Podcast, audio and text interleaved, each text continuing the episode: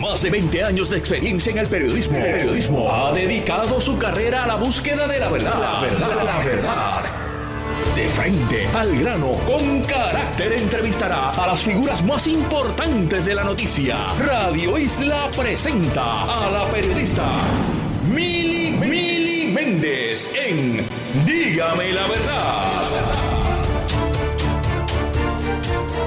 Muy buenos días Puerto Rico, bienvenidos a otra edición de Dígame la Verdad por Radio Isla 1320. Les saluda Mili Méndez y gracias por conectar. Arrancamos el programa para dialogar sobre varios temas con el senador Javier Aponte Dalmau, quien es el portavoz del Partido Popular Democrático en el Senado. Saludos, ¿cómo está? Saludos, Mindy, a ti y a todo tu radio escucha.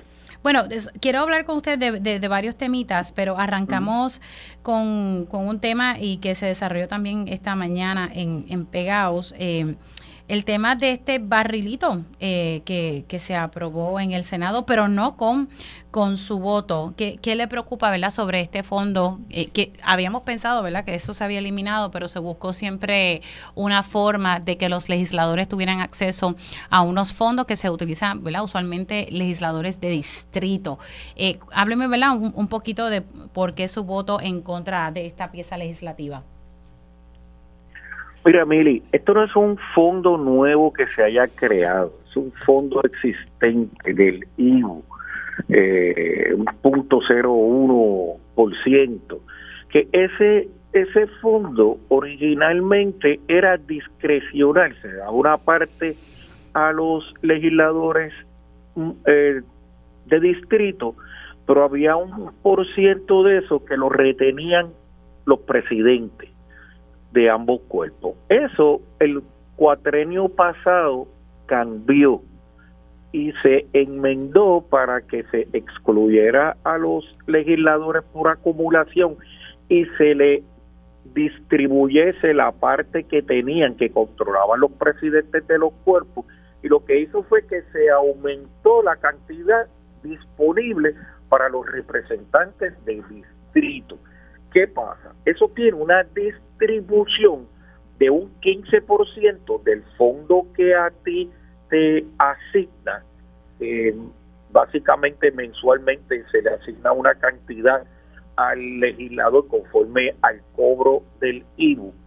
Y el 15% de eso tú lo puedes utilizar para ayuda directa a los ciudadanos el restante 85% que utilizar para mejoras permanentes, que conlleva otro tipo de proceso. Eso suena barrilito barril, como era antes. Sí, pero, pero eso se estableció originalmente eso era con la autoridad, con el Departamento de Agricultura, después se cambió y ahora lo tiene la Autoridad de Tierra, Aquí hubo un proceso de auditoría con un sinnúmero de señalamientos que, como bien tú sabes, hasta varios eh, representantes el cuatrenio pasado eh, perdieron sus escaños y, hubo hasta eh, acusaciones criminales por el mal uso de esos fondos. ahora con la autoridad de tierra conoce todo el problema que, uso, que hubo con las organizaciones sin fines de lucro y el trámite que se utilizaba, que era bien generoso y no había controles sobre el proceso de distribución de ese 15% y ahora mismo eso está en un proceso de una auditoría que no ha culminado. Sí, que esa auditoría la tenía que hacer el propio Departamento de Agricultura en aquel entonces. En aquel Senador, está ahí ahora lo tiene la autoridad de tierras. escucha? Sí, es que de momento se fue la comunicación. Ahora, adelante. Ahora lo tiene la autoridad de tierras y está todavía en el proceso de la auditoría que se está llevando a cabo y ellos han estado cambiando trámite eh, procesal de cómo eh, utilizar y, y, y, ¿verdad? y cómo gestionar los fondos eh, constantemente. ¿Qué han querido hacer los compañeros legisladores? Subir de un 15% a 50% casualmente la partida de los fondos de entrega eh, de fondos que, que, que no son de obra permanente, sino de ayuda. Esa es la parte riesgosa y que ha tenido la, la auditoría mayor señalamiento. O sea, que, que, suben esa partida para politiquear. Senador. Y eso es un soberano riesgo. Eh, el riesgo es que van a utilizar esos chavos para politiquear.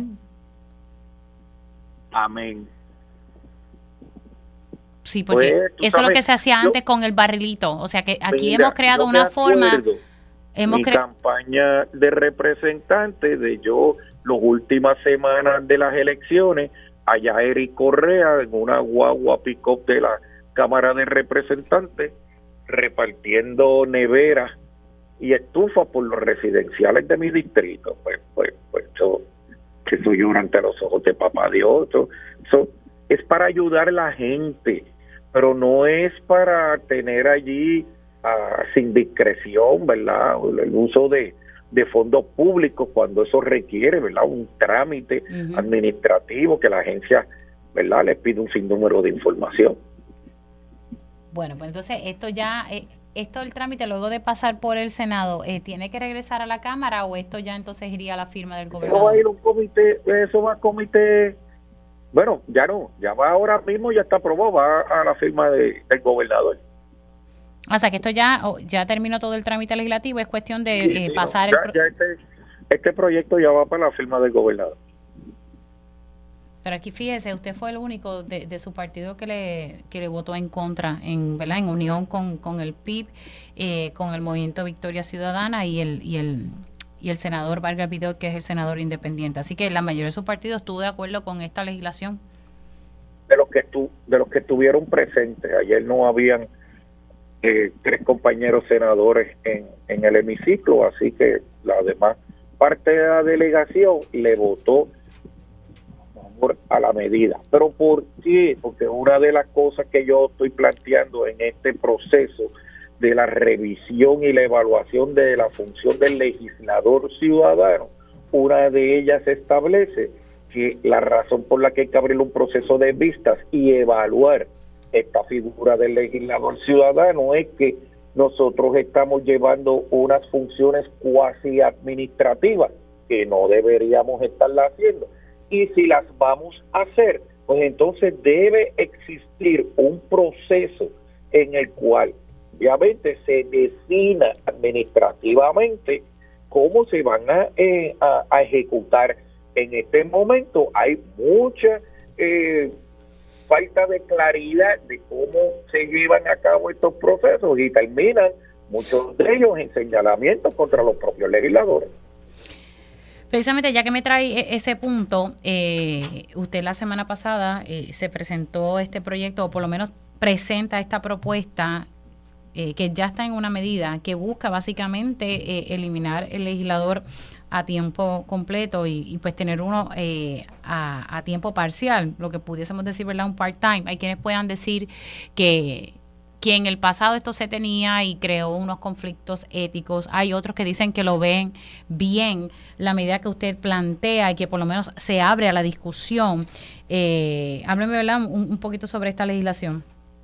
Mira, esta legislación comienza con una resolución para crear una comisión especial para la evaluación del, del, del, del principio, ¿no? Del modelo del legislador ciudadano como bien tú dices, en la década de antes de, de los 90, eh, el legislador iba a llevar a cabo una función a tiempo parcial, que durante el tiempo se le fueron dando unos beneficios, sí, que llegó el momento en que en 1994 se legisla para crear la figura del legislador a tiempo completo. Dentro de esa figura del legislador a tiempo completo se le incluyeron de manera implícita un montón de funciones que no son eh, funciones del legislador, porque el legislador lo que va es a investigar, analizar y estudiar la ley para ver cómo mejora las condiciones de vida de sus constituyentes. Aquí, allí lo que hicieron fue crear un legislador a tiempo completo en donde este legislador lleva a cabo unas funciones de cuasi procurador donde los ciudadanos van donde él a pedirle ayudas, que son ayudas que dan los municipios o las agencias del gobierno, es decir, el poder ejecutivo. Aquí estamos trastocando la separación de poderes. ¿Qué sucedió? Tantos beneficios se le dieron a ese legislador y se empoderó tanto que se le dieron vehículos, se le dieron gastos para gasolina, las dietas, teléfonos, y esto se revisó en el 2013, ya que en aquel entonces, cuando fue electo el gobernador Alejandro García Padilla, eh, determinó que se debían eh, quitarle a los legisladores todos esos beneficios y se volvió a la figura del legislador ciudadano, pero no es tan legislador ciudadano porque tiene una obligación laboral de 9 de la mañana a 6 de la tarde. Entonces, ¿qué es lo que sucede? Pues, pues ni estamos haciendo la función del legislador ciudadano, le quitaron los eh, gastos que podían los legisladores eh, poder cobrar por incentivos por gasolina y todo este tipo de cosas. Y entonces ahora tenemos una muy baja participación legislativa, por decirte baja, porque no están yendo técnicamente a las vistas públicas los legisladores, a las sesiones la participación es poquísima. Y entonces tú tienes como queja de que los miembros de la parte oeste, ¿verdad? Y es entendible, pues yo no puedo estar cuatro días a la semana en San Juan, porque yo no tengo cualquier eh, director regional, le asignan un carro, eh, cualquier persona que está haciendo gestiones eh, tiene un estipendio por dieta y millaje y el legislador no. Sé que como quiera que sea, esta figura hay que revisarla, porque es injusta en este momento. Ahora, senador, hay que, hay que un proceso hay que revisarlo, pero sus compañeros están de acuerdo cómo usted ha medido un poco la temperatura eh, de parte de los, de los senadores y también de, de, los, de la Cámara de Representantes. Mire, esta medida de entrada es antipática. Esa es la realidad y todos la sabemos.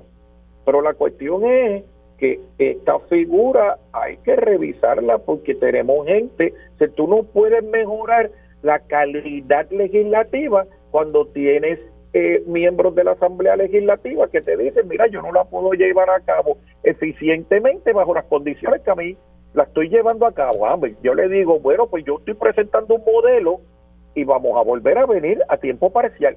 Ah, yo quiero abrir un proceso de vista en, en el cual este es mi modelo. Yo quiero que se presenten allí 40 modelos. ¿Por qué? porque el proceso parlamentario en los Estados Unidos hay cinco. Están desde los que trabajan asamblea legislativa a tiempo completo, con staff completo, como en Puerto Rico. Solamente hay cuatro estados allí, son de los cuatro estados más ricos, porque eso tiene un costo sustancial. O pueden ir a tiempo parcial, pero tener una un staff a tiempo completo. Pueden pueden crear un sistema híbrido, pueden ir a tiempo parcial y el staff también ser parcial. Y como en algunos estados se reúnen al año tres meses de acaso y no hacen más nada, de que podemos buscar alternativas que hagan del sistema del legislador ciudadano uno que sea eficiente para el pueblo de Puerto Rico. Ahora, senador. Pensar cuáles son las funciones del legislador, porque allí están llevando a cabo unas funciones que no son las funciones ordinarias que debe estar llevando a cabo un legislador. Ahora, senador, e, esta medida ya se presentó. Eh, ¿Cuándo ¿verdad? se va a dar este proceso de vistas públicas eh, precisamente para que se ah. genere esta discusión?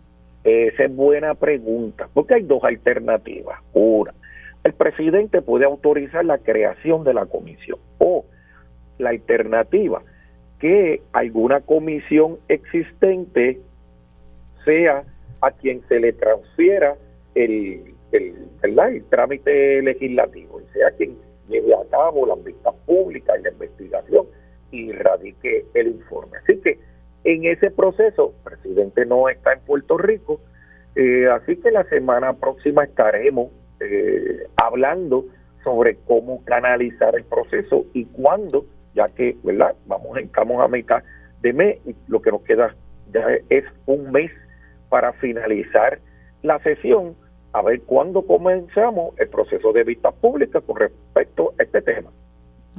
Hasta la próxima, hasta que no llegue el presidente del Senado, no vamos a saber cómo, cómo va a correr la misma. Sí, porque es que esa determinación, aunque lo haga la Comisión de Asuntos Internos, va a solicitar, ¿verdad? La, la, ¿Cuál va a ser la, la, determinación, ¿verdad? De, hacia dónde quiere el presidente eh, encaminar eh, el fin de lo que busca la resolución eh, conjunta, que es la base de todo esto. Eh, me acuerdo que cuando yo comencé con los proyectos de energía, propuse lo mismo, dos proyectos, crear una corporación eh, privada para bregar con el asunto de energía del país y, que el, el, el ente regulador fuera la propia entidad de telecomunicaciones y se le añadiera un miembro de la Junta de Telecomunicaciones, pero también estaba radicada una resolución para crear una comisión de energía, que en aquel momento el presidente eh, no la quiso eh, ¿verdad? atender y la refirió a la comisión de gobierno, eh, que fue lo que hizo Jaime Perello, pero sí el tema es discreción del presidente, de cómo lo vaya a atender. Ahora, eh, en otros temas, también eh, sale a relucir de que se presentó una, una resolución de parte suya, senador, y, estoy hablando con el senador Javier Aponte Dalmau, para ordenar eh, una investigación sobre el cierre que ya el Departamento de Salud autorizó, el cierre del hospital IMA en Fajardo. Sabemos que hay un nuevo comprador, pero el cierre tenía que ser autorizado por el Departamento eh, de Salud o el mismo tribunal. Eh, ¿Qué es lo que usted está buscando en, esta investigación eh, en el Hospital Lima sobre el hospital y el cierre del Hospital Lima San Pablo? Mira, Mili, esto es una situación de salud de la región que pone, puede poner a cualquiera, ¿verdad?, en, en precario. ¿Por qué? Porque el problema que nosotros tenemos es que en el caso de la región, Vieques, Vieques yo fui a los días de, haber comenzado funciones, el alcalde, eh, Junito Corsino, allí fuimos a inspeccionar ese inmueble y yo lo encontré allí, dos filtraciones, había que ampliar las ¿verdad? las puertas para cumplir con leyadas, todo este tipo de cosas, pero yo no encontraba ninguna justificación de por qué FEMA, por haber establecido un 52% de daños en la infraestructura, era razón para demoler ese edificio.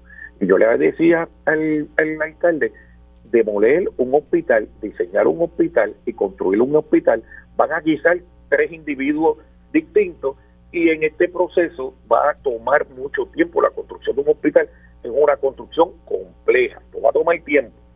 A esto, amén de que en Culebra cambió el proveedor de salud. Y todos estos casos terminan en Fajardo.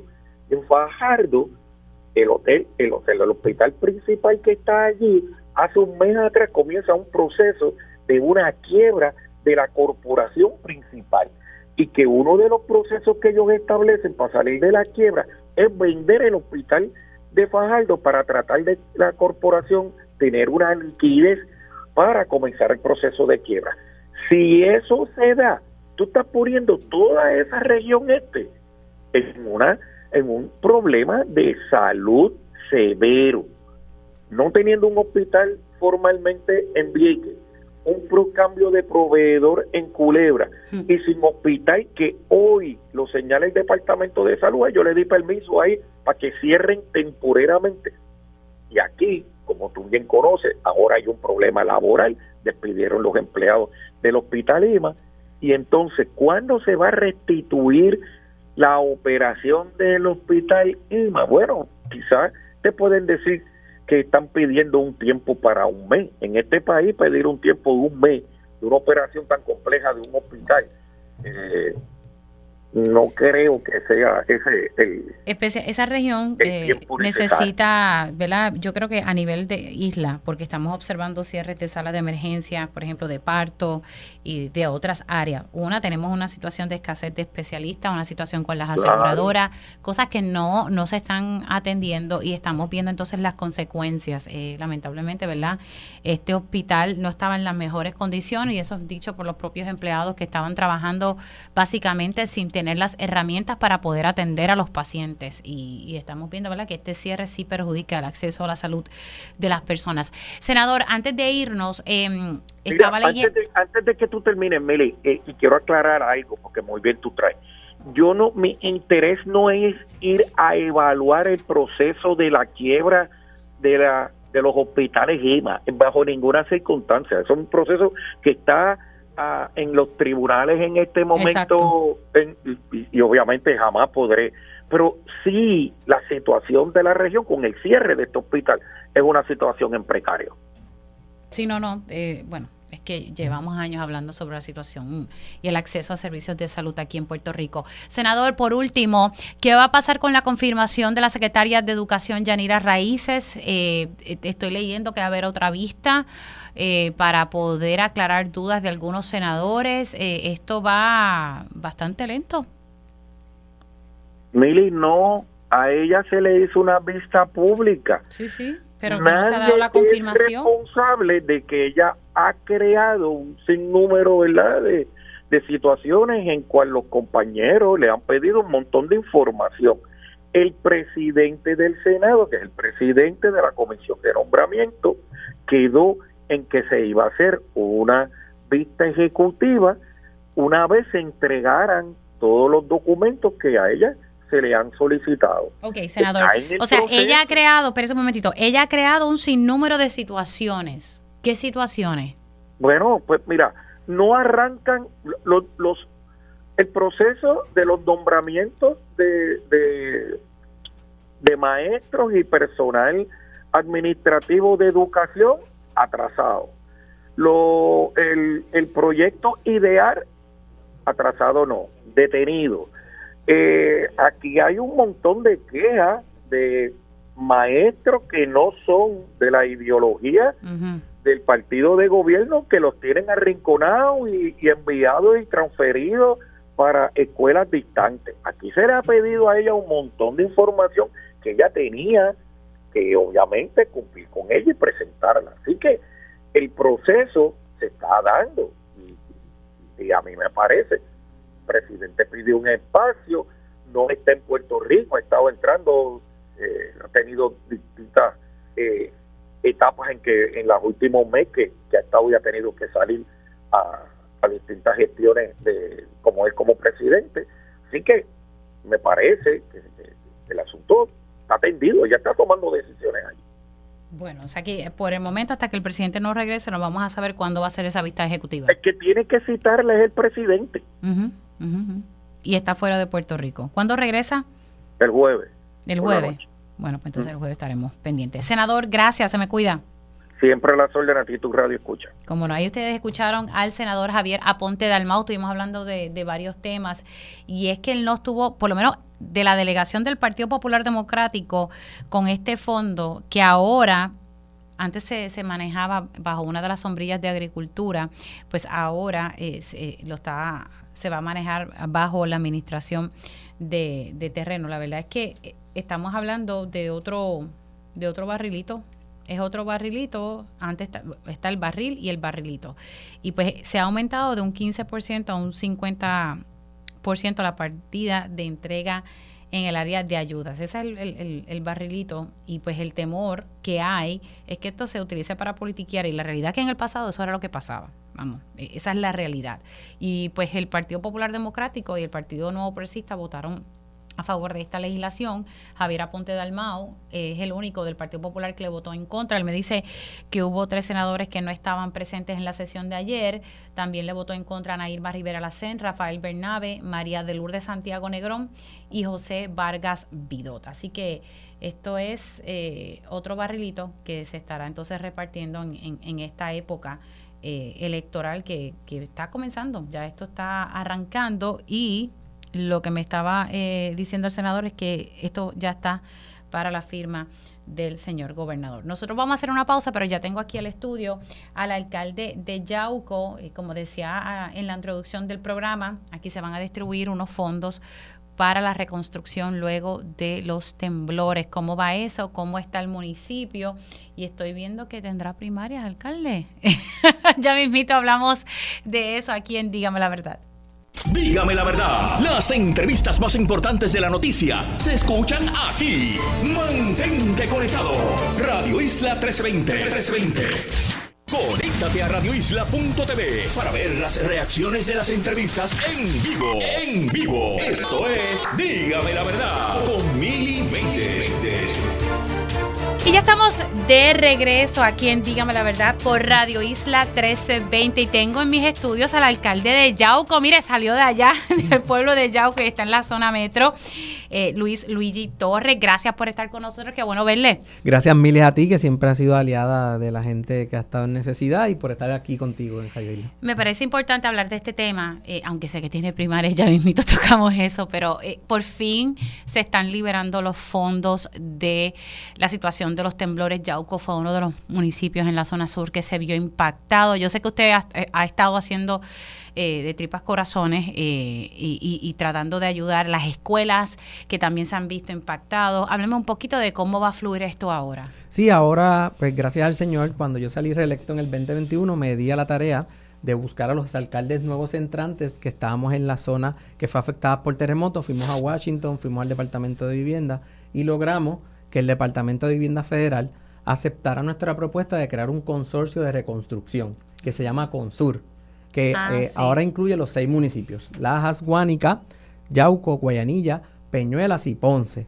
En ese momento, cuando logramos la creación de Consur, que Vivienda Federal lo aprobara, pues el gobernador y la comisionada residente, que nos ayudó también en Washington a poder llevar la voz al, al, Departamento de Vivienda Federal, pues nos dieron el visto bueno para esta creación y ya nos han hecho una obligación de 220 millones de dólares para seis municipios, lo que nos va a permitir que hasta el momento, Mili, nuestros seis municipios tienen un estimado de casas en necesidad de sobre 6.000 unidades de vivienda que deben ser reparadas, reconstruidas o reubicaciones, ¿verdad? Y allí, en esta manera, pues ya ha comenzado el plan de divulgación que va a ser hoy en Yauco, que iniciamos en el Teatro Ideal desde las 5 de la tarde, donde todas las personas interesadas que han tenido en su hogar algún tipo de daño pues es el momento para que se orienten y a la misma vez conozcan todos los criterios de elegibilidad, ¿verdad? Porque es un programa que viene del Departamento de Vivienda Federal y tiene unos requisitos que hay que cumplir y unos criterios de elegibilidad. Ok, así que estamos hablando de 220 millones de fondos federales, pero estos son los fondos que se asignan a través de FEMA, son fondos que ustedes buscaron, por lo que estoy entendiendo, me da la impresión de que ustedes se movieron para conseguir esos fondos de vivienda federal. Sí, recuerda que cuando vivienda federal entra después de María, el Departamento de Vivienda Estatal crea su propio programa que se llama R3, que han estado reconstruyendo hogares, que sabemos que comenzó apenas a moverse, ¿verdad? Hace casi dos años, después de, de María, y todavía, ¿verdad? Pues no va al paso que deseamos preocupados por eso, ante la realidad de que ya iban dos años de los pasos de los terremotos, dijimos, vamos a crear un consorcio de construcción eh, en nuestros municipios y de la mano del licenciado Carlos Girao, que es el director ejecutivo, eh, que con mucho gusto más adelante le vamos a pedir que pueda darte detalles específicos de los avances de cuando empiece ya Consur, pues estamos intentando eh, poder demostrarle al país que a través de los municipios que tenemos más cercanía con los ciudadanos y que en nuestra zona, en la propia zona suroeste, se pueden llevar los procesos de reconstrucción y de subasta para que los costos sean menos costosos que los de R3 y podamos ayudar más personas. O sea que entonces ustedes no estarían a través de R3. No, es un programa aparte que se llama Resurge es el programa. disculpe. Ah, pero eso, pero Resurge sí tiene que ver con, el Departamento de Vivienda, ¿o me equivoco? No, nosotros sí tenemos la delegación y la obligación de fondos por parte del Departamento de Vivienda, pero el programa de Resurge nace de Consur. Ok, así que estamos hablando de que entonces a través de Consur se va a distribuir estos 220 millones de dólares y, esperanzado en que no pase lo mismo de R3 y la razón por la cual lo digo y con el mayor de los respetos es que uno cubriendo casos de personas que llevan años y años y años y es por el proceso burocrático del programa R3. Es una cosa increíble. Sí, ha sido una lucha de poderes, ¿verdad? Hemos estado en negociaciones tanto con vivienda estatal como con vivienda federal. Ha sido duro el poder eliminar esas capas burocráticas y poderle decir a vivienda estatal, permítenos hacerlo de esta manera. Se ha logrado en este momento, tenemos esta gran oportunidad. Los que nos están sintonizando, Mili, desde mañana pueden accesar https resurge.gov.pr, ¿verdad? Y allí si nos están sintonizando alguna de las personas que tengan familiares en Yauco, que tengan daño o en estos seis municipios, pueden acceder directamente a esta página y pueden aplicar su solicitud para que luego pueda ir un inspector a evaluar los daños y puedan también ir accesando los documentos de apoyo. Así que www.resurge.gov.pr para que la gente lo pueda apuntar y a través de ese portal. Ese portal está disponible a partir de mañana. Sí, a, partir, a partir de mañana. Lo puedes ver ahora, pero para llenar la aplicación estaré disponible desde mañana. No me abrió. ¿Será que entonces lo estoy poniendo mal? Pero no se preocupe.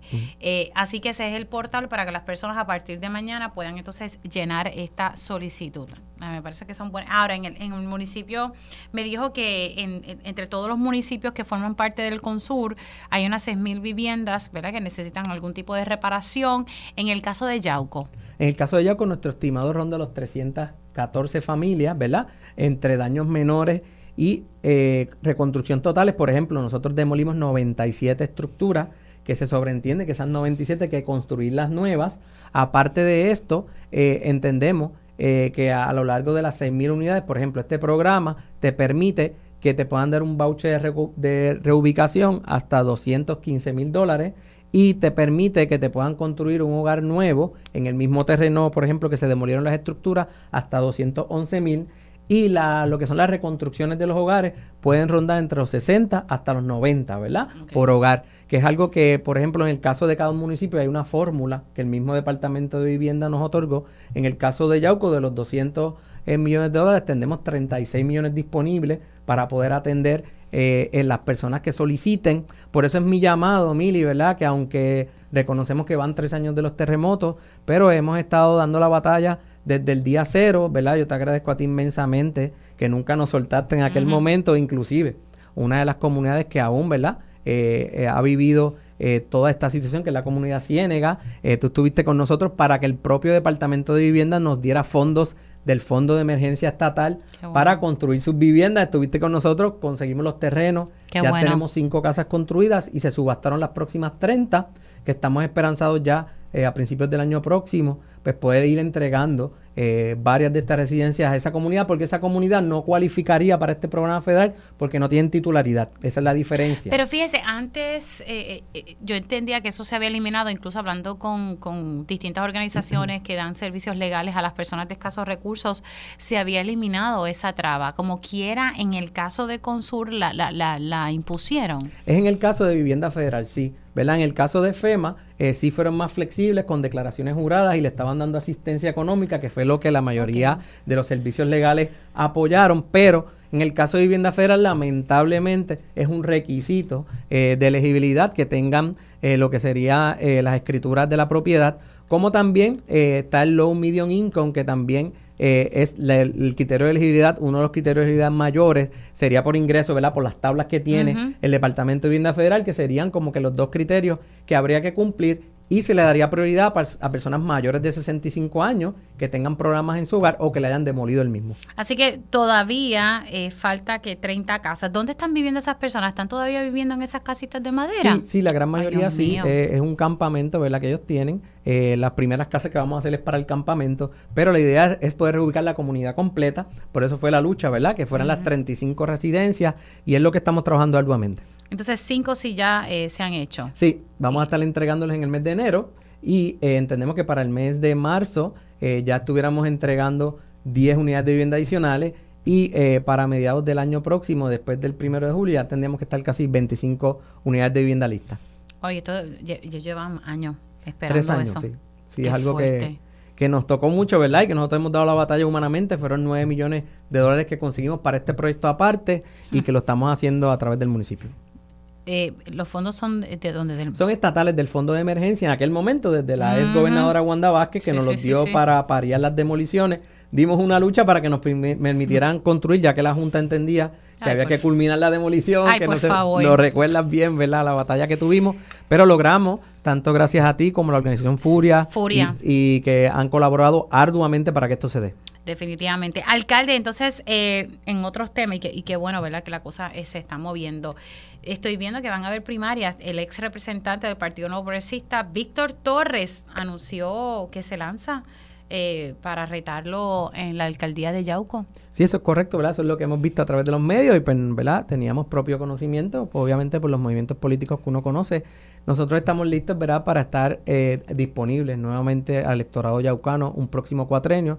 Yo creo que hemos batallado con muchas cosas y hemos tenido grandes avances. Que nos falta mucho por hacer, claro que sí, ¿verdad? Y más en nuestra zona que es tan deprimida económicamente, que ha sufrido por tanto, pero entendemos que el pueblo de Yauco va a aquilatar eh, lo que hemos hecho con nuestro corazón. Entonces, le, pregunto, con esto de las primarias, ¿usted está respaldando a Pedro Pierluisi, respalda a Jennifer González? ¿Usted ha asumido una postura sobre eso? Sí, hasta este momento yo, eh, ¿verdad? Tengo una deuda de gratitud con el gobernador, por ejemplo. Aparte de que la organización nos ayudó con ese fondo, el gobernador firmó para que el Departamento de Vivienda nos diera esos 9 millones para esa familia. El gobernador también nos dio 3 millones de dólares para darle agua al campo a un proyecto de acueducto. Yo sé que son tus deberes ministeriales, pero tengo que reconocer que siempre que hemos tocado su puerta, ha estado ahí para los yaucanos. No obstante, es un proceso primarista que reconocemos que va a ser arduo, que va a ser duro dentro de nuestras filas y nosotros bajo ningún concepto eh, vamos a cerrarle las puertas, ¿verdad? A ningún candidato que quiera hacer su campaña a la gobernación en esta ciudad. Pero para tenerlo claro, está entonces respaldando a Pedro Pierluisi en esta primaria. Sí, eso es correcto. Ok, en esta primaria entonces lo está respaldando. ¿Cómo se siente y, sobre el tema del Departamento de Educación, eh, las escuelas eh, que todavía están trabajando que a medio pocillo, algunas todavía que están cerradas, eh, ¿cómo se siente usted, cómo se ha manejado ese tema? Mira, este año pasado fue el año de mayor avance, tú sabes que también era una de nuestras luchas, hubo lamentablemente una dejadez por casi tres años. Eh, nosotros, como tú sabes, de 14 escuelas en Yauco, apenas habían cuatro. Habíamos logrado rehabilitar seis eh, para un total de 10. Nos quedaban cuatro de manera interlocking. Tuvimos el año pasado que hacer un esfuerzo de que recuerda que dimos una batalla que Prisco no nos quería dar una área que tenía de una nave que era la, antigua Universidad Ana Geméndez. Después de dos años de lucha no las dieron. Ya es una escuela adquirimos una antigua mueblería con fondos ARPA, ya es otra escuela. Y hoy, gracias al Señor, pues por primera vez en tres años, todos los estudiantes de Yauco están de manera completa, en horario completo, en sus 14 escuelas. Era algo que eh, sí nos dolía mucho, ¿verdad? Habíamos trabajado arduamente y pues en este momento pues nos sentimos satisfechos del deber cumplido, aunque esperamos mucho más, ¿no? Porque no pueden quedar escuelas provisionales en el futuro, ni mucho menos que estén de esta forma. Claro, pero entonces en las 14 escuelas están en horario regular, ninguna está ya en interlocking. Ninguna está en interlocking por primera vez en tres años. Sí que yo me acuerdo. Entonces, e, estas escuelas que usted ha tenido que utilizar otros fondos, ¿son escuelas que sustituyen alguna otra que no podía abrir? O? Sí, la escuela Elvira Vicente ahora está en lo que era la antigua Universidad de Angemente. La escuela José Nofre Torres está en una mueblería que adquirimos que, logramos convertir en escuela. Eh, y también habían construido un modular que es la escuela Benicia Vélez y la escuela superior vocacional, que era una de las más que se afectaba, que eran 1.200 estudiantes también hicieron entrega de unos modulares. Vamos a estar muy pendientes de lo que sería la construcción de escuelas nuevas, porque entendemos que estos modulares tienen un tiempo de vida útil, eh, que ¿verdad? la expectativa puede ser de 5 a 10 años y no queremos, ¿verdad? obviamente, que sigan en esas condiciones. Sí, estos fueron los modulares que costaron como 14 millones de dólares. Sí, eh, uno de ellos, la Escuela Superior 14 y la de Benicia Vélez 7, que era un tema también que habíamos dicho. No, tenían agua, eh, no tenían conexión de agua y No tenían conexión de agua. ¿Ya la tienen? Ya la tienen, sí.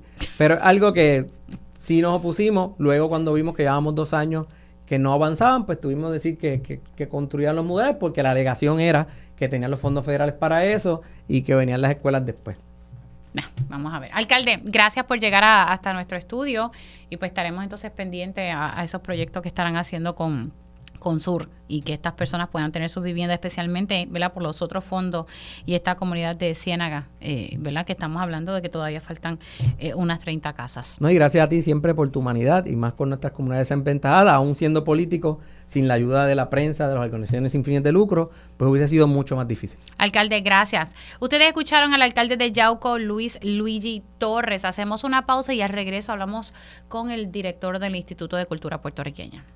Dígame la verdad, las entrevistas más importantes de la noticia se escuchan aquí. Mantente conectado.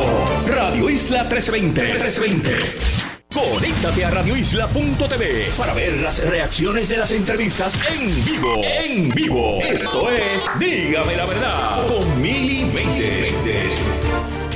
Y ya estamos de regreso aquí en Dígame la verdad por Radio Isla 1320. Les saluda Mili Méndez Gracias por conectar. Son las 10 y 42 de la mañana y vamos a estar conectando con el director ejecutivo del Instituto de Cultura Puertorriqueña, Carlos Ruiz Cortés, a quien le doy los buenos días. ¿Cómo está? Muy buenos días, buenos días, Mili, bueno escucharte. Gracias, igualmente. Eh, eh, vamos a estar hablando porque ustedes, y cuando ustedes, ¿verdad? El instituto está haciendo una petición para que la bomba sea declarado patrimonio cultural inmaterial de de la, de la humanidad. Y esto es un proceso que se está haciendo eh, a través de la UNESCO, ¿correcto? Así mismo, eh, nosotros llevamos desde el año 2018 intentando lo que sería eh, que la bomba como principal o, o primer arte puertorriqueño que, que fuese parte del listado del patrimonio inmaterial de la humanidad eh, dentro del UNESCO. Y esto, ¿verdad? Lo hemos, eh, estos esfuerzos han, sido a través de distintos foros internacionales, ya que eh, se supone que nosotros hagamos esto a través de los Estados Unidos. Y Estados Unidos eh, se retira en el año 2003 del UNESCO y de la ratificación de esa convención. Así que ah, estos esfuerzos llevan desde el 2017. Y este año, y ahora hace, unas semanas, nos llega la invitación de que hoy eh, la, primera dama, y es la que nos está eh, invitando, la primera dama de los Estados Unidos, Jill Biden, hará el anuncio oficial de que Estados Unidos regresa a, a UNESCO, hoy a las 5 de la tarde, y ya el, Casablanca también pues, supo eh, de, lo, de las intenciones que teníamos nosotros, esto gracias a una carta que también se envía, enviar al gobernador de Puerto Rico, Pedro Pierluisi, eh, hace, hace un mes, una primera carta de intención donde Puerto Rico estaba pendiente de someter el caso, de ser posible, y, Estados Unidos dentro de UNESCO, eh, como parte del listado de patrimonio inmaterial de la humanidad.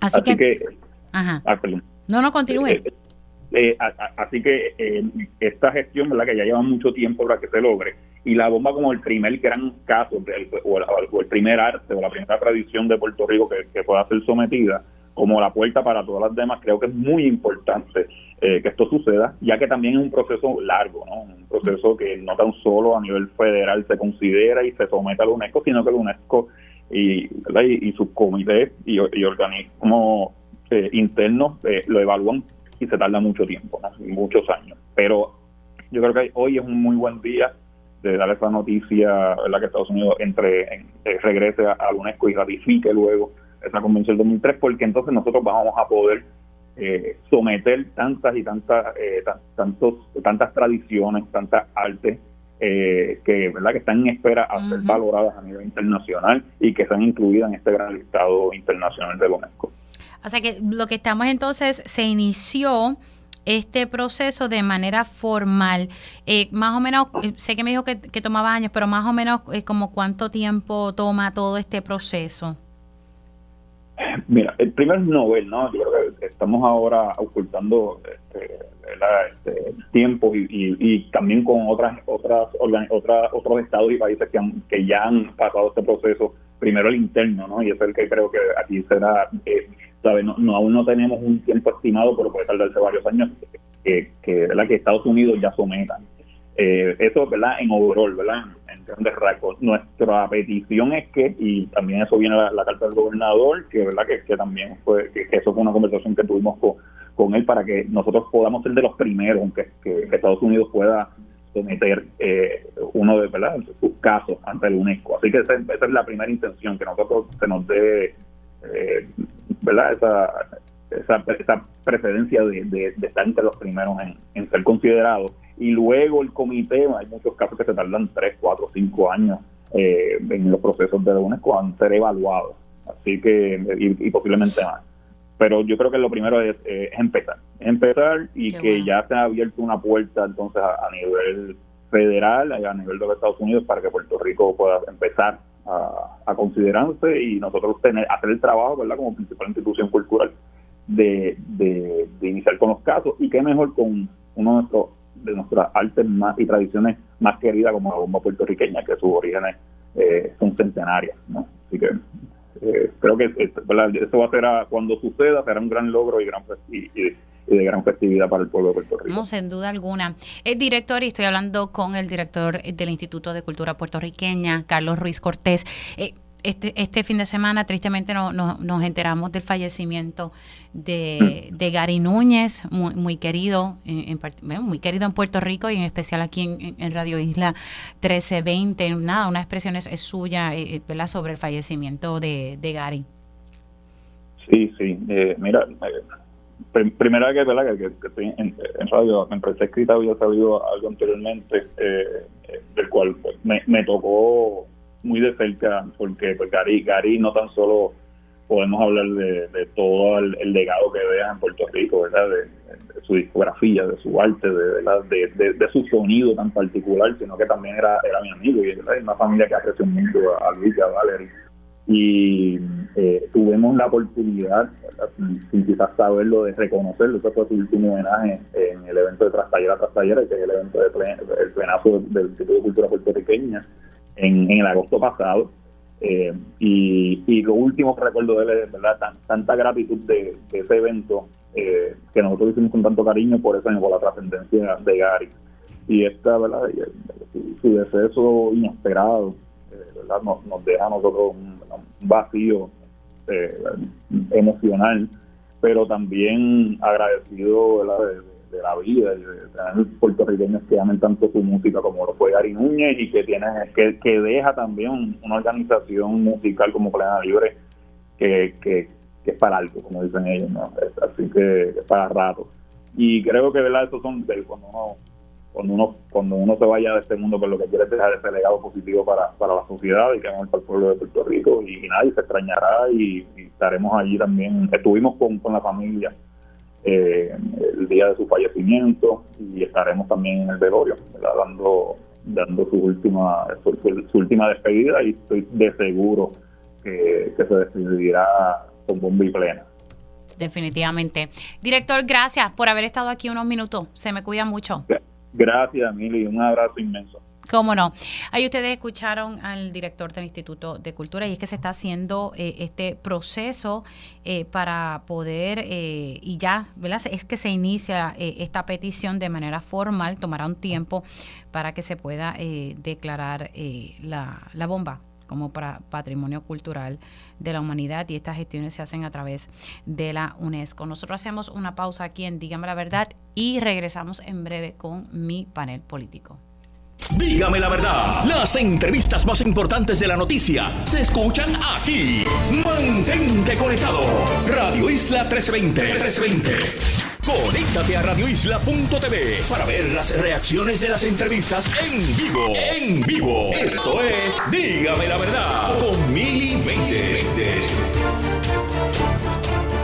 Y ya estamos de regreso aquí en Dígame la Verdad por Radio Isla 1320. Les saluda Mili Méndez. Gracias por conectar y oficialmente estamos comenzando la segunda hora de este espacio. Si usted se perdió algún detalle de las entrevistas que estuvimos realizando durante esta primera hora, sepa que siempre se hacen disponibles en horas de la tarde a través de radioisla.tv. Usted entra ahí y busca la pestañita que dice podcast y están los podcasts de todos los programas de Radio Isla 1320. También están disponibles en su plataforma de podcast eh, favorito, así que tienen acceso a, ¿verdad? A, toda esa programación. Ayer, precisamente la segunda hora, se la estuvimos dedicando al, al amigo Gary Núñez, eh, quien falleció en el fin de semana de cáncer de páncreas.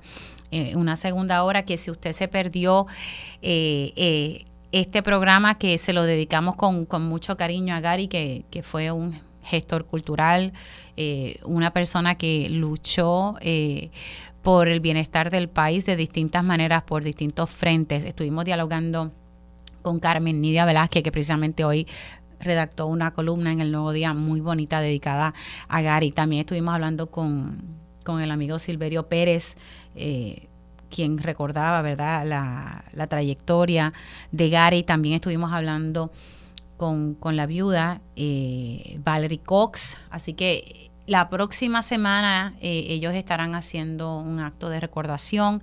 Plena Libre sigue con, con su agenda.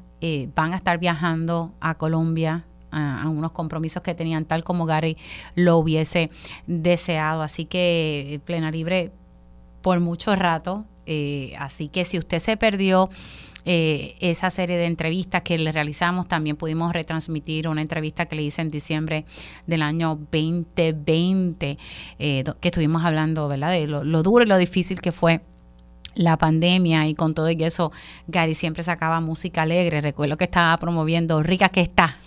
Y me decía, rica que está la vida, que hay que vivirla, ¿verdad? Así que si usted se perdió ese programa, los invito a que busquen el podcast de ayer y entonces buscan la segunda hora y ahí lo pueden, lo pueden escuchar. Bueno, ya siendo las 10 y 57 de la mañana, ya vamos entonces a pasar con mi pared político. Ellos conocen el sistema de punta a punta. Por eso su experiencia es clave para la discusión de asuntos públicos. Esto es Dígame la verdad, panel político. Y ya tengo a mi panel político de todos los martes. Les doy los buenos días al licenciado Ángel Cintrón. ¿Cómo estáis? Buenos días, Mili. Un abrazo para ti, los compañeros y todo el público que siempre te escucha. Y estar aquí de nuevo. Y también está en línea telefónica el representante Ramón Luis Cruz Burgos. Saludos, ¿cómo estamos? Buenos días, Mili. Buenos días, Ángel. Buenos días a todos los amigos de escucha. Un placer, como siempre, estar con ustedes. Y también se une a la conversación el licenciado Olvin Valentín. ¿Cómo estamos? Muy bien, buenos días, Mili. Saludos a ti, a todos los que nos escuchan y a los compañeros Ángel y Ramón Luis. Buenos días. Voy a comenzar con, con el tema que, que arranqué en horas de la mañana, a las 10, con el senador Javier Aponte Dalmao. Y, y es que se, se aprobó una, una medida eh, donde ¿verdad? se está aumentando, según me estaba explicando el senador al aire. Eh, ustedes saben que, y, los que son legisladores, y Ángel, que, fue representante por muchos años, antes existía el barril, el barrilito. Y pues se ha creado ¿verdad? esta especie de fondo eh, que, según me explicaba Javier Aponte Dalmau, sale ¿verdad? un por ciento de, del IBU. Y es un fondo que se reparte a legisladores de distrito para hacer distintas obras, unas obras permanentes y otras para darle ayuda a las personas. Y, pues siempre se ha dicho que esto es un nuevo barril y un nuevo barrilito. Entonces, ayer se aprobó eh, una legislación que lo que hace es aumentar de un 15% a un 50% el dinero dirigido a servicios directos a la ciudadanía. Eh, y este es el proyecto de la Cámara 1770 y, y pues el senador eh, Javier Aponte Dalmau eh, le votó en, contra. Eh, también María de Lourdes Santiago, Ana Irma Rivera Lacen, Rafael Bernabe y el senador independiente José Vargas Vidot. Y me estaba pues comentando el senador, mira, lo que pasa es que a mí no me parece que esto es correcto, estamos en plena época política y lo dije yo, ¿verdad? Pero él asintió de que, y todos sabemos lo que llevamos tiempo en esto, que es dinero que posiblemente se va a estar utilizando para politiquear. Eh, y pues nada, él expresó mucha preocupación, ya esto, según me explicó él, estaría pasando para la firma del gobernador. Y también, pero vamos a comenzar con este porque también él tiene, y no sé si llegué a hablarlo con ustedes, yo creo que no, sobre la propuesta que él puso sobre la mesa para tener legisladores ciudadanos como legisladores a tiempo parcial. Pero vamos a comenzar con este primero, eh, que me parece ¿verdad? Que, que, es importante, porque ahora este dinero eh, se va a distribuir a través de la autoridad de tierras, ¿verdad? Antes se distribuía... Eh, a través del Departamento de Agricultura con una de sus sombrillas. Ahora mismo se me fue el nombre, pero comienzo con, contigo, Ángel. Pues mira, Miri, bendito, este, no sé, ya perdí la cuenta de cuántos años llevamos hablando de este tema. Eh, desde, creo que desde los 90 estamos hablando de este tema. En los 90 fue, si la memoria no me falla, hubo un caso que creo que llevó David Noriega, que en paz descanse, eh, sobre el asunto de los barriles de tocino, ¿no? Este, y que prevaleció eventualmente y se eliminó el concepto del barril de tocino. Eh, no recuerdo si fue que él prevaleció o fue que eventualmente el gobernador Rosselló o algo así eliminaron. Bueno, que fue que se eliminó. Eh, ese, ese ejercicio era un ejercicio estrictamente para los legisladores de distrito, que se entiende, como hemos hablado aquí muchas veces, que son trabajadores sociales, son gente que como un alcalde tratan de dar servicios directos a la ciudadanía más que legislar este, o sea, en términos del día a día.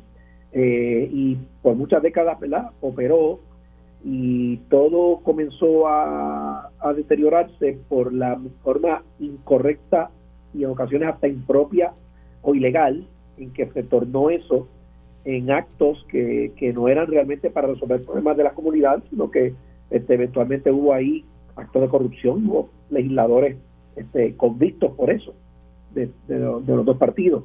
Estoy hablando de los 90 y principios de los 2000, y tal vez desde finales de los 80. Eh, pero en esencia rendían una labor social en cierta medida, porque el legislador, igual que el alcalde, tiene contacto directo con las comunidades, sabía dónde había que crear un puente, dónde había que reparar una luminaria de una cancha, dónde había que tirar una línea de acueducto en un campo que no había, donde había que hacer un, un, un, eh, un sanitario en unas comunidades que no la había. Y eso era la dinámica y eso pues era, se veía como normal y como correcto, ¿no? El legislador después todo lo que hacía era un ejercicio teórico de, de, erradicar una resolución asignando los fondos, pero el legislador nunca intervenía físicamente ni directamente en ese ejercicio, este, ni tocaba dinero ni nada por el estilo. Después, repito, ¿verdad? se corrompió. Este, y creo que en años recientes he escuchado que se ha modernizado el concepto, está haciendo asignación a través de entidades o de agencias de gobierno, que a veces no hace mucho sentido, pero este, porque autoridad de tierra, pues no necesariamente es lo que se dedica a hacer.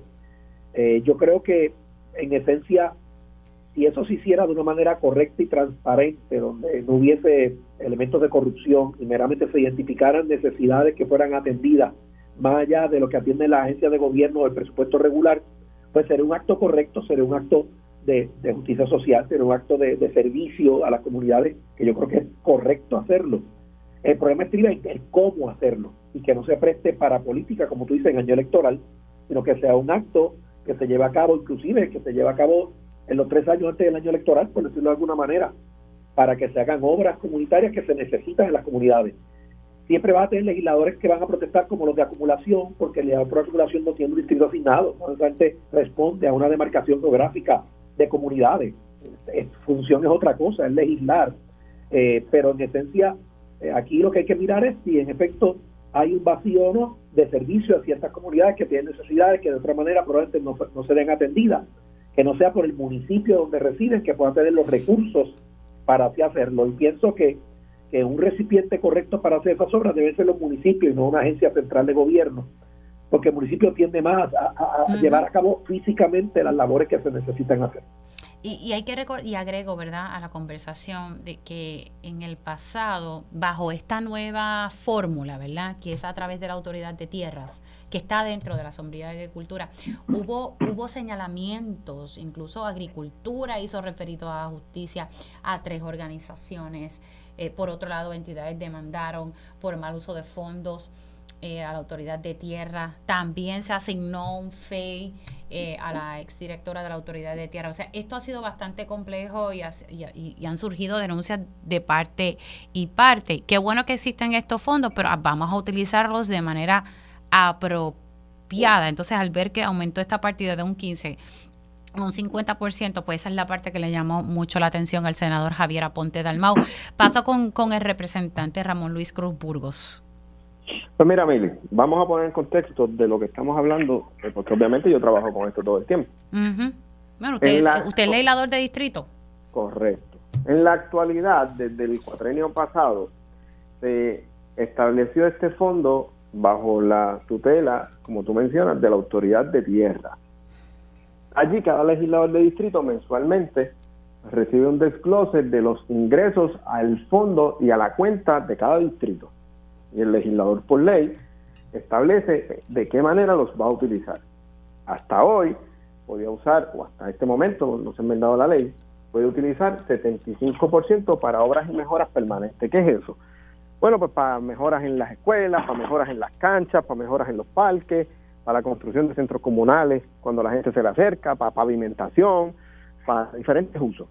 El otro 15% va dirigido entonces a impacto comunitario. Pues, ¿qué es eso? Bueno, pues las pequeñas eh, ligas que hacen deporte en los pueblos, eh, pacientes con cáncer, diferentes situaciones que pues se dan en las comunidades, que la gente se le acerca al alcalde y a la misma vez el próximo eh, en el orden de, de visita siempre va a ser el representante de distrito. Es, es, después del alcalde el que está más cerca a la gente. Pues en una comunidad hace falta pavimentar un camino, pues se le van a acercar al representante para que le asigne los fondos, ya sea a una entidad estatal o al municipio, para que entonces se haga la obra. Ninguno de nosotros hacemos obra, ninguno de nosotros tocamos esos cheques, ninguno de nosotros vemos ese dinero, como decía Ángel ahorita, esto siempre se hace a través de alguna entidad. Yo, en mi carácter personal, el 100% de los fondos los he asignado a través de los municipios. Tengo tres municipios PNP y tengo un municipio popular. Y nunca he hecho una asignación a otra entidad que no sea los municipios. Coordino con los alcaldes, hay que pavimentar tal, hay que aceptar el proyecto, hay que, eh, por ejemplo, te voy a dar tan reciente como una escuela superior en Yabucoa, necesitaba una asignación de fondos para construir una verja, mejorar la cancha, construir el parque. Yo quería que esa escuela se especializara en deportes, le digo al alcalde, me reúno con el Departamento de Educación y la región, yo voy a asignar los fondos, construyan el parque, mejoren la cancha y educación que se enfoque en, establecer un currículo enfocado, valga la redundancia, en deporte para especializar esta escuela en deporte. El proyecto busca aumentar la partida que tú puedes utilizar para otra cosa. Tú puedes usar el 100% de los fondos si tú quieres, para obras y mejoras permanentes, pero la ley te permite utilizarlo para otras cosas. Por ejemplo, yo tengo dos pacientes de cáncer, dos menores de edad, que se me acercaron sus padres para ver qué aportación yo podía hacer. Yo no le puedo radicar una resolución asignándole fondos. Yo no puedo, eh, no hay un pote en la legislatura en el cual tú digas, pues mira, para estas enfermedades catastróficas eh, utilizas este fondo y radicas una resolución y le ayudas a esa familia. La única manera que puedo hacerles del 15% que tengo ahí. Este proyecto lo que hace es que te permite aumentar ese 15%, que es específicamente para eso, un 50%. Yo no estoy 100%, y lo he dicho antes, y tengo un proyecto radicado y te lo explico. No estoy al 100% de acuerdo del proceso que se da en la Autoridad de Tierras para la asignación de fondos, porque se hace mediante una comunicación del legislador a la autoridad de tierra, la autoridad de tierra entonces procede a hacer un contrato con el municipio, el alcalde firma el contrato y entonces se le desembolsa al municipio. Yo radico un proyecto para que todos podamos ver en qué se está invirtiendo el dinero de todo el mundo y que se haga mediante resolución conjunta. Usted sabe cuánto tiene el distrito en la cuenta que le corresponde a usted. Pues usted tiene por resolución conjunta que radicar para que lo va a usar y que todos votemos y votamos por lo de todo el mundo por igual y todo el mundo ve en que cada legislador está utilizando el dinero y en qué lo está invirtiendo. Ahora bien, hoy no se puede ver en que cada legislador utiliza, invierte, así que yo creo que la manera más transparente es hacerlo por resolución conjunta, que mejoraría y daría más transparencia al proceso, pero lo que está haciendo este proyecto es aumentando la cantidad que puedes utilizar para otra cosa que no sea obras y mejoras permanentes de un fondo que ya existe desde el cuatrienio pasado. Bueno, pero ¿está de acuerdo con el hecho de que se haya aumentado de 15 a 50%? yo le voté a favor. Yo creo que eh, el legislador al final tiene la facultad de utilizarlo completamente para obras y mejoras permanentes y en este caso tendría la facultad para casos como estos. Y yo lo, te lo digo por mi experiencia con los casos que he tenido ante mi consideración y te acabo de dar dos ejemplos de la semana pasada. Cada legislador es responsable de cumplir éticamente con todos los procesos que conlleva las asignaciones de fondos de este barril o de este eh, de esta cuenta y la gente tiene que pasar juicio y las autoridades están muy al pendiente de que se haga de manera correcta. El que comete un acto ilegal con esto, como decía Ángel ahorita, que en el pasado lo hicieron, que pague hasta las últimas consecuencias y le caiga todo el peso de la ley. Pero ciertamente es un proceso que permite ayudar más allá de construcción de obras y mejoras permanentes, gente que lo necesita. Si hay alguien de los 51 representantes y 27 senadores o en el caso de los 40 representantes, porque solamente los distritos y los 16 senadores, que utilice el fondo de manera inadecuada, con una entidad de manera inadecuada, tiene que pagar las consecuencias. Pero ciertamente es una herramienta que le permite al legislador ayudar en, situaciones en las que de otra manera no tiene cómo ayudar. Bueno, y hay, hay que velar, no sé si esta medida establece una forma de, que eso se fiscalice y se haga y se haga bien, ¿verdad? Ahí, ahí es que vamos, y por eso es que te digo que radiqué un proyecto, incluso vamos más lejos en la Cámara se aprobó o se llevó a consideración un proyecto para transferir ese fondo a la Cámara. Yo le voté en contra y fui el voto que colgó el proyecto. Porque yo entiendo que si vamos a ser transparentes, la manera más transparente de hacerlo es que todo el mundo vea cómo se está gastando el dinero de cada distrito. Y la única manera de hacerlo es que todo el mundo lo que vaya a asignar lo haga por conjunta y yo voto por las asignaciones de mis compañeros y mis compañeros votan por las mías también. Pero todo el mundo ve dónde se está invirtiendo el dinero. Yo creo que más transparente que eso no hay otra alternativa. Bueno, vamos a ver. Eh, eh, Olvin, voy contigo. Pues mira, esta es una de, de estas medidas que, aunque puede tener un, en teoría un fin pues loable, es algo pues obviamente que si va a tener un impacto a la población, a la ciudadanía, pues claro, es, algo positivo al final del día. Pero digo en teoría porque en realidad, bueno, en la práctica, se puede prestar para muchas otras cosas como en el pasado ha, ocurrido. Y como es la preocupación eh, desde que esta medida se presentó en la Cámara, y es el hecho de que se utilice como una pues una herramienta de los legisladores para realmente hacer campaña política y para politiquear en periodo electoral. Eh, es curioso, por lo menos eh, levanta cierto grado de sospecha el hecho de que se presente esto justo ahora, en el momento en que ya comenzó el periodo electoral y los candidatos y candidatas pues ya van a empezar a hacer eh, campaña. Y entonces aquí tienen unos fondos que aunque son para impacto directo o servicios directos a la ciudadanía, todos sabemos que muchos legisladores lo han utilizado para simplemente ganar favor de electores y para, pues, como quien dice, comprar votos. Y otra cosa preocupante de que se esté evaluando esta medida, este proyecto que ahora pues pasará la firma, a la aprobación o, veto del gobernador, es que esto se da en un momento en el que hace apenas un año, un año y medio, la Contralor de Puerto Rico expresó preocupaciones sobre, sobre este eh, mecanismo y está actualmente una investigación activa sobre mal uso de estos fondos eh, y potencialmente la ilegalidad de este mecanismo. Entonces, el, aún estando en investigación activa, la legislatura ni siquiera tomó eso en consideración y aprueban aumentarlo, o sea, flexibilizar aún más el uso de ese fondo y dando mayor eh, libertad para los legisladores. Eso es preocupante porque le quita, o sea, abre las puertas para otras vías de, corrupción y de malversación de fondos y pues para usos políticos partidistas cuando debería ser para la ciudadanía. Y en lugar de aguantarse con este proyecto, esperar el, el desenlace de la investigación, eh, pues no, actúan con premura para aprobarlo ahora, justo en el periodo electoral, que me parece que es muy conveniente para algunos legisladores para utilizarlo en sus campañas políticas. Quiero aprovechar y, hablar un poco sobre esta propuesta que precisamente el senador Javier Aponte Dalmau eh, eh, presentó la, semana pasada, está en, una medida y lo que se busca es crear una comisión especial y evaluar eh, la posibilidad de, crear el legislador ciudadano, un, un legislador, como decimos por ahí, part-time. Precisamente hay varios puntos que, trae esta medida. Una, reducir el sueldo básico de un legislador de 73.775 a 30.000. Eliminar la disposición que permite el pago de sistemas telefónicos personales para los miembros de la Asamblea Legislativa. Imponer un tope a la cantidad que se puede reclamar por reembolso de millaje hasta una cantidad de 20 mil por año natural, eliminar limitaciones de ingresos extralegislativos sujetos al cumplimiento de estrictos controles éticos y transparencia. Autorizar a los presidentes de cada cuerpo legislativo a ajustar el pago del sueldo por asistencia a sesiones legislativas, por ausencias injustificadas de los miembros de cada cuerpo a las sesiones legislativas.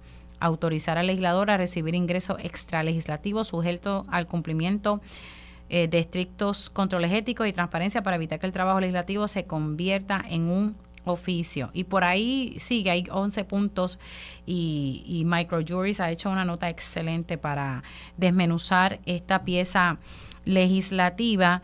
Me parece que está chévere que se pueda hablar de, de, de esto, ¿verdad? Con calma. Eh, no sé, yo, y él lo reconoce, el senador reconoce que esto es una, una medida de entrada es antipática, pero él dice que hay que se tiene que dar la discusión. En este caso, eh, voy a comenzar por este turno, eh, voy con Ramón Luis, eh, voy con Olvin y entonces paso con el licenciado Ángel Cintrón. Mira, Mili, yo siempre estoy de acuerdo en todas las discusiones que se puedan dar, se den. Aquí siempre hay puntos de vista encontrados en todos los temas y es bueno escuchar los argumentos de cada parte. De los puntos iniciales que escucho y que tú mencionas, hay unos que no aplican. Aquí no se está pagando celulares a ningún legislador ni, ni se está pagando millaje. Eh, el legislador a tiempo parcial, obviamente, si se establece como ley, tiene que ganar menos de lo que gana ahora, así que ese es el punto uno. El punto dos, la, el permitir eh, la entrada de, de, obviamente, ingresos extralegislativos. Es mi preocupación más grande que siempre que se ha discutido esto. ¿Por qué? Pues tú puedes ser legislador a tiempo parcial y tener un salario. Y vas a tener un trabajo adicional en otra cosa. Si, no si vas a establecer la ley de legislador a tiempo parcial, y yo la tengo ante mi consideración para yo votarle a favor, tiene que establecerse unas garantías súper estrictas que controlen la venta de influencias, que es la preocupación más grande que podemos tener todos los que discutimos esto. ¿Por qué? Porque vas a tener un legislador a tiempo parcial trabajando para alguien, porque de una manera se tiene que ganar la vida fuera. Eh, y va a haber gente queriendo contratar a un legislador, y va a haber gente queriendo impulsar sus intereses y acercándose a legisladores, y podemos acabar con una legislación que lo que permita era lo que decía Olvin ahorita, un canal de corrupción mucho más grande y preocupante del que podemos tener. Así que el, legislador a tiempo completo no puede hacer otra cosa que no sea legislar, tiene hasta eh, un por ciento, me parece que es un 25 de ingresos extralegislativos en otra cosa, como dar clases, como eh, eh, oficios que sé que están ejerciendo algunos compañeros, como me parece que Javier también daba clases en algún momento dado. Así que no tengo problema en la discusión. Creo que tiene muchos puntos válidos el establecimiento de la posibilidad de que el legislador sea a tiempo parcial, siempre y cuando se establezcan en esa discusión unas garantías específicas y estrictas que controlen el que entes fuera de la Asamblea Legislativa puedan entonces tener ahora un empleado eh, trabajando como legislador y que se preste para la venta de influencia. Siempre ha sido mi preocupación, no tengo problema en discutirlo. Si hay garantías para que eh, eso no pase, pues sería una buena, una buena legislación. De lo contrario, pues hay que profundizar mucho en esto para garantizar que no se convierta en un eh, canal abierto de corrupción y de venta de influencia. Hay quienes, ¿verdad? Me están escribiendo ahora mismo y me dicen, bueno, pues actualmente, ¿verdad? Como está la legislatura establecida en estos momentos, no nos ha salvado, ¿verdad? De, de actos de corrupción y haciendo referencia varios eh, eh ex legisladores, ¿verdad? Y, hay legisladores que, ¿por qué han ido presos los legisladores?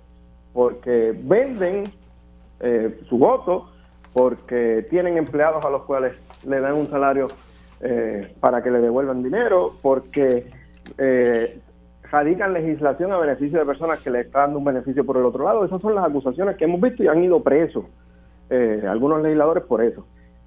y esto de legislador a tiempo parcial, pues básicamente lo que estaría abriendo la puerta aún más a eso, siempre y cuando no haya unas tranquillas específicas. Si la legislación establece unas tranquillas que eviten eso, por lo cual fueron presos siendo legisladores a tiempo completo, y que pudiera propiciar que se diera más aún siendo legisladores a tiempo parcial, yo le voto a favor. Pero si no existen esas garantías para que controlar la venta de influencia, pues entonces sería un problema más grande del que tenemos hoy.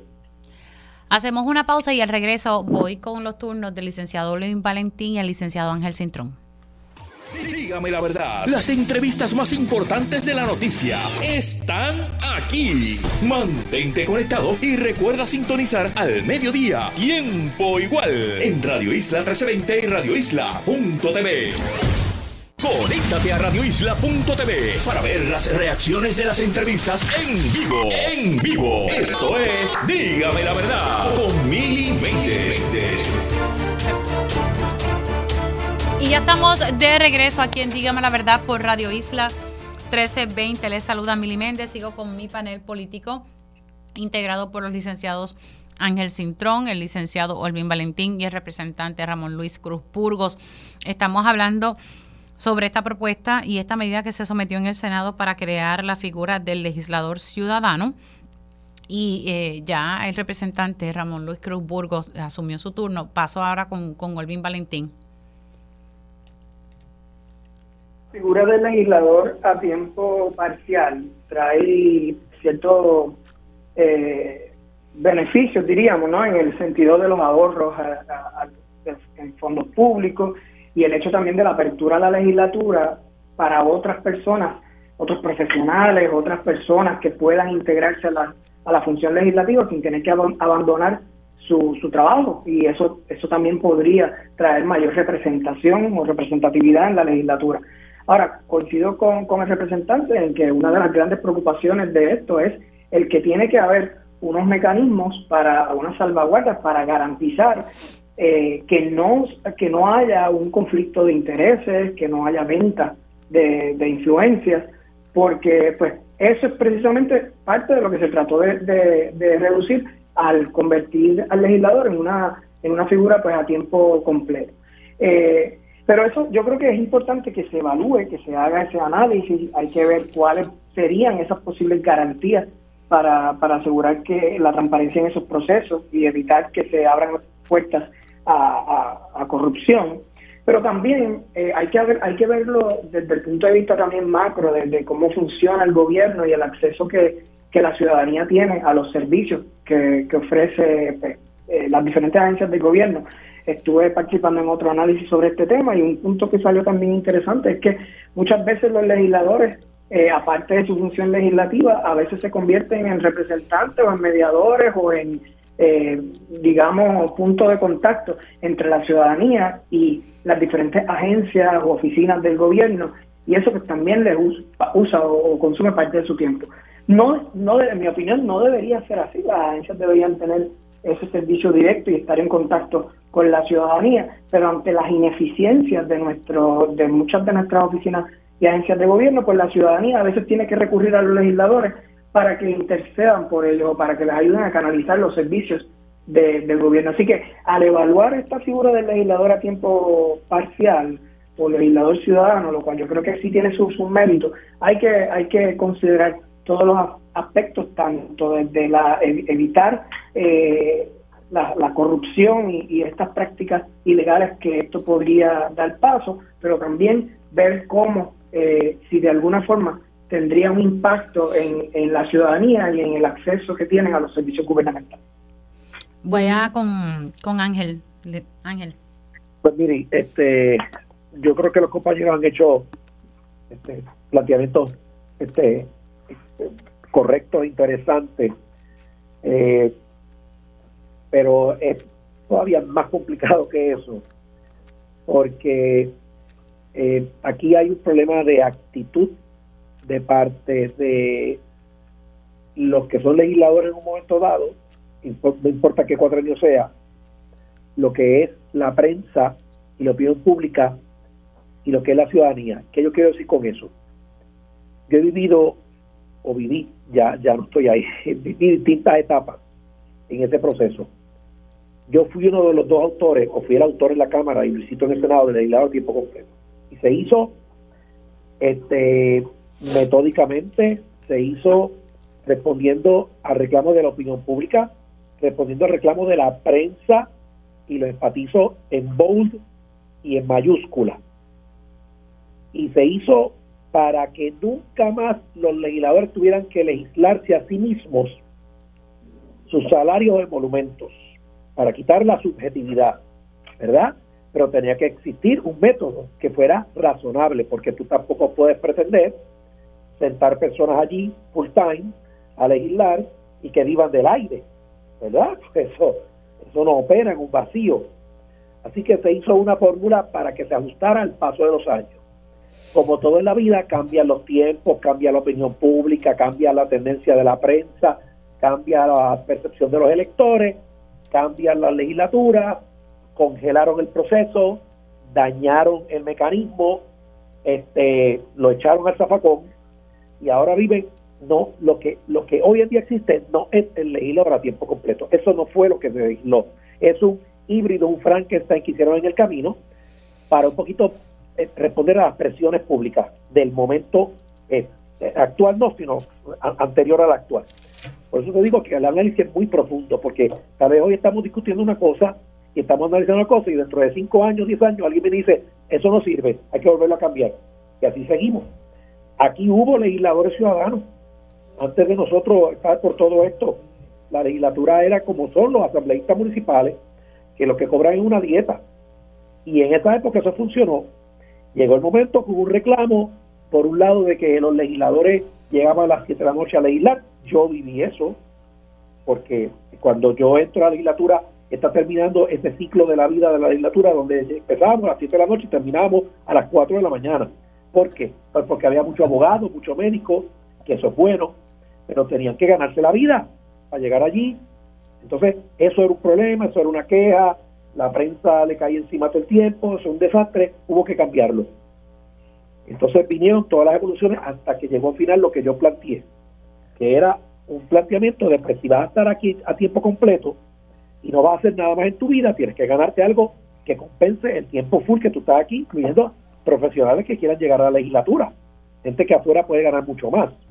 Y hay que hacer un balance entre, lo menos y lo más. Pues ahora el planteamiento es mirar para atrás de nuevo al principio de hace 50 o 60 años atrás o más atrás de eso. Este, y yo en principio filosófico no tengo problema con esa opción.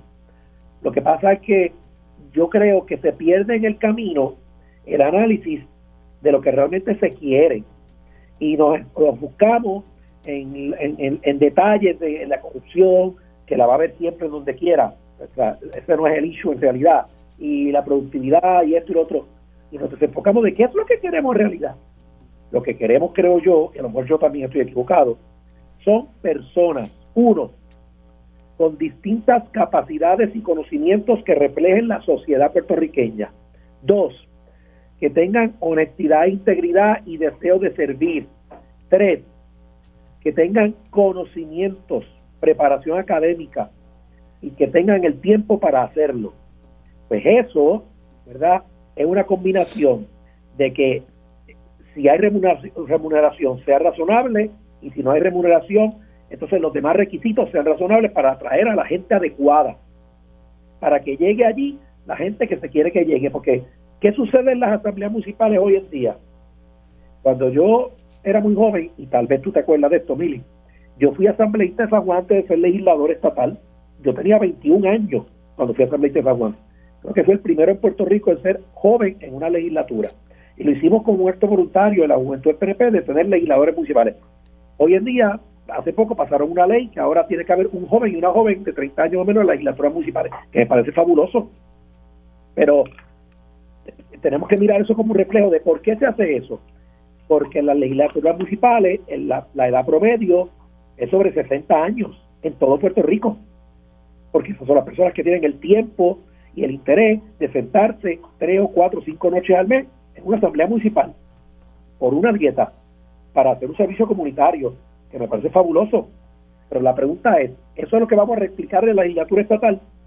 Personas todas de tercera edad, este, con una sola sesión al año, porque no puede tampoco hacerle dos sesiones al año, porque entonces sobre legislamos. Entonces, también hay una queja de eso, y, y concurro con esa queja, aquí sobre legislamos. Así que son muchos elementos para decidir qué es lo que queremos en el Capitolio. Y una vez entendamos qué es lo que queremos en el Capitolio, entonces podemos diseñar cómo lograr eso. Pero creo que están haciéndolo al revés, están haciendo diseños sin pensar en quién va a llegar allí con ese diseño que están haciendo. Y entonces podemos chocar una vez más con la pared. Así que yo exhortaría a todos los interesados que hagan la ingeniería a la inversa. Piensen primero qué legislador Puerto Rico necesita qué legislatura Puerto Rico necesita. Yo soy de los que pienso que se debe eliminar la segunda sesión, entre otras cosas. ¿Y qué tipo de legislador hace falta allí que represente todos los elementos de nuestra sociedad? Desde los más humildes hasta los más encopetados, desde los de menos escolaridad hasta los de grado doctoral, porque la sociedad tiene de todo y de todo tiene que haber allí. Y ver cómo los llevamos allí, cómo los atraemos a sentarse allí a legislar por Puerto Rico. Creo que ese debe ser el análisis. Con mucha humildad hago mi aportación, mis cinco centavos. Bueno, ah, les pido un paréntesis. Eh, quiero darle seguimiento a que ha pasado con el Invest 94L. Eh, Tengo del Servicio Nacional de Meteorología a Ian Colón. Eh, saludos, gracias por conectar con nosotros. Saludos, buenos días. Eh, bueno, ¿qué podemos eh, eh, esperar de, ¿verdad? De, de, este Invest 94L y el impacto, ¿verdad? ¿Qué, ¿Qué consecuencias tal vez para Puerto Rico? Pues fíjate, al momento la incertidumbre es muy alta y no tenemos detalles de qué pudiéramos esperar de este sistema. dependerá de lo que ocurra, cómo se mueva, cuándo se desarrolle, para poder determinar qué tipo de impacto pudiera traer. desde la última en la última actualización del Centro Nacional de Huracanes, que sale a las 8 de la mañana, eh, aumentó un poco la probabilidad de desarrollo en los próximos dos días y mantuvo la probabilidad alta de desarrollo en los próximos siete días eh, quisiéramos tener ¿verdad? más detalles de qué pudiéramos esperar con este sistema, pero con estos sistemas débiles, sin desarrollarse, sin una trayectoria clara, pues se nos hace bien difícil. Solamente soltamos al público a que continúe atentos a las actualizaciones, que una vez tengamos más información, ¿verdad? la estaremos proveyendo a través de todas las redes posibles. Esto, ¿verdad? Cuando están ahí, que son que hay una incertidumbre alta, siempre genera un poco de preocupación. Claro. La, lo que sucede ahora mismo es que, déjame comenzar diciendo que la información de los modelos es una información pública y todo el mundo tiene acceso. Entonces, pues las personas están viendo que sí, ¿verdad? Ahora ya todo el mundo lo sabe, el europeo, el americano, el canadiense está por ahí, el británico, son diferentes modelos, ¿verdad? Y la gente puede tomar más o menos una perspectiva de lo que pueda ocurrir, a ocurrir, pero si los ponemos todos juntos, no ninguno está claro. Uno lo trae más cerca, otro más lejos, uno lo intensifica, otro no. Existe mucha variabilidad en estos momentos. Esperar que este sistema quizás se acerque un poco más a, las Antillas, al arco de las Antillas, no, no digo sobre, pero un poco más cerca, las aguas están más cálidas, los vientos eh, eh, cortantes están menos fuertes y pudiéramos ¿verdad? experimentar o, observar algún tipo de desarrollo que nos pueda dar una mejor, una idea de lo que podemos esperar en Puerto Rico y las Islas Vírgenes Americanas también, que nosotros ¿verdad? Les damos servicio, pero es muy temprano.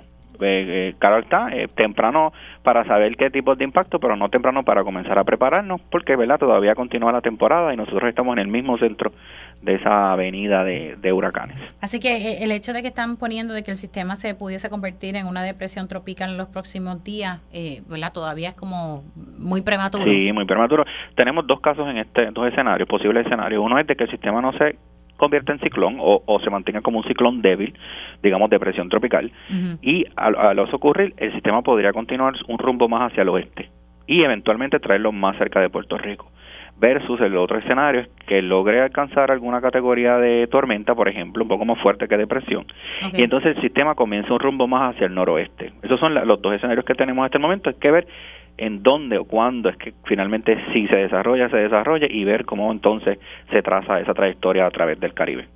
Gracias al metrólogo Ian Colón del Servicio Nacional de Metrología. Se me cuida mucho. Un abrazo. Claro, hablamos luego. Buen día. Cómo no.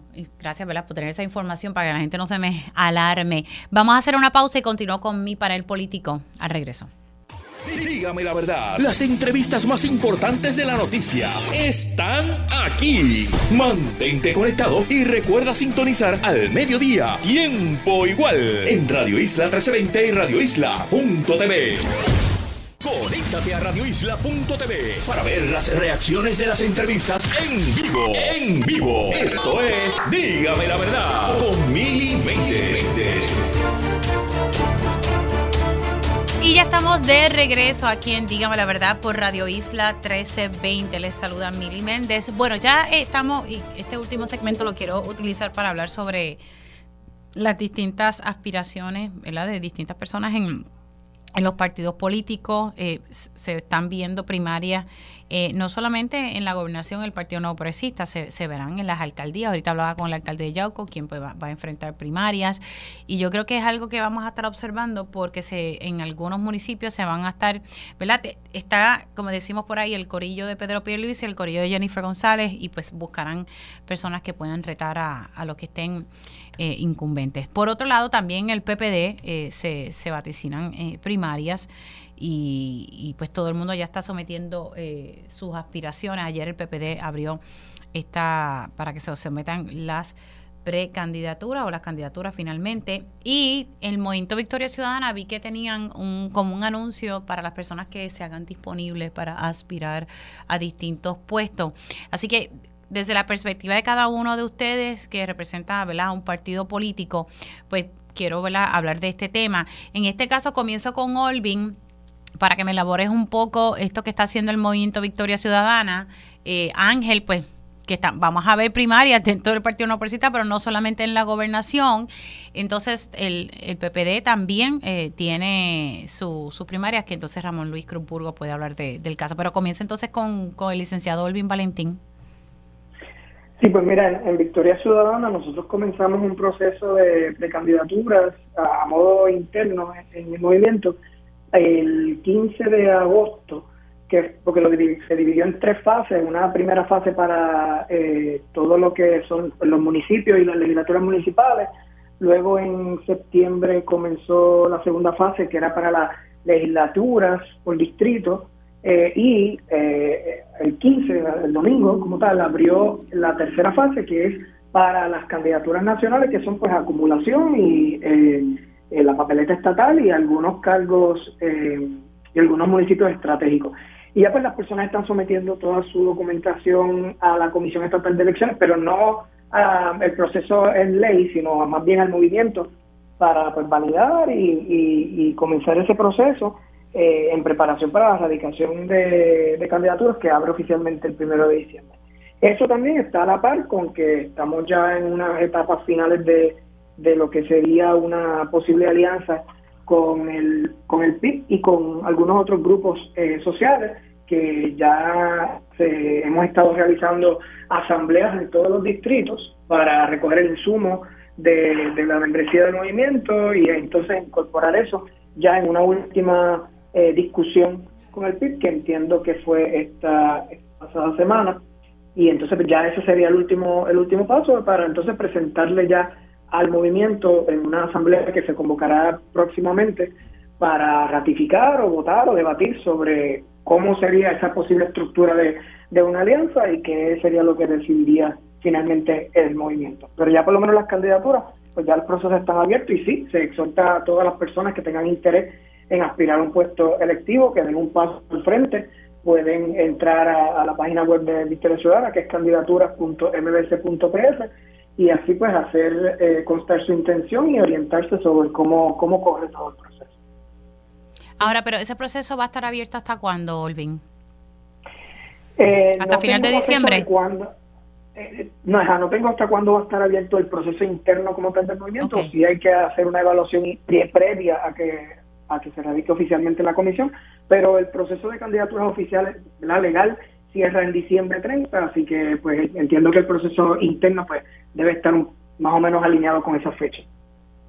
Voy, ahora a pasar con Ángel Cintrón para que me evalúe el escenario en el Partido No Progresista, que no solamente esta primaria es para la gobernación, sino también estamos observando en distintos municipios eh, que también van a estar enfrentando algunos alcaldes eh, eh, primarias, ¿verdad? Alcaldes que, representen al Partido No Progresista y lo más seguro también en la legislatura se verá, ¿verdad? algo similar. Ángel. Sí, pues mira, como es uso y costumbre, en el PNP siempre ha habido primarias toda la vida, porque aunque sea por legislador por acumulación, siempre hay más de seis personas en Cámara o en Senado, así que siempre hay primarias. Eh, y de paso siempre hay una que otra primaria para alguna alcaldía en Puerto Rico. Eso es su costumbre y esta no es diferente. La única diferencia en esta ocasión es que además de las primarias de legislatura por acumulación y de alguno que otro distrito representativo o senatorial eh, y alcaldía, pues también habrá primarias para gobernación, que tampoco es la primera vez que las tenemos. Este, ya tú has visto que los motores se están calentando en todas las áreas. Eso este, yo te diría que en realidad va a coger velocidad en enero este, porque en diciembre es que se llenan los documentos y recuerda que hay unos requisitos de endoso que en ciertas candidaturas son requeridos, por lo tanto hay ocasiones en que en el proceso de endosos eh, se, se, se, suprime la primaria porque alguna persona que compite no puede llenar la, firma o lo que sea, o bajan los números de aspirantes. Así que eso es un filtro que sucede, la entrega de documentos y endosos que termina para enero eh, y ahí es que realmente tú vas a ver que arranquen las campañas fuertes. Eh, yo creo que en esta ocasión, y yo hablé de esto hace meses atrás, eh, y había planteado que yo percibía que iba a haber primarias, y en efecto así fue. En esta ocasión te tengo que decir, mirándolo con, con mucha calma, que yo creo que manejándola con madurez, la primaria al final del camino va a ser buena para el partido y va a provocar este, que que le da al partido la energía que necesita para ganar las elecciones generales, indistintamente de quienes sean los aspirantes que prevalezcan en esa primaria.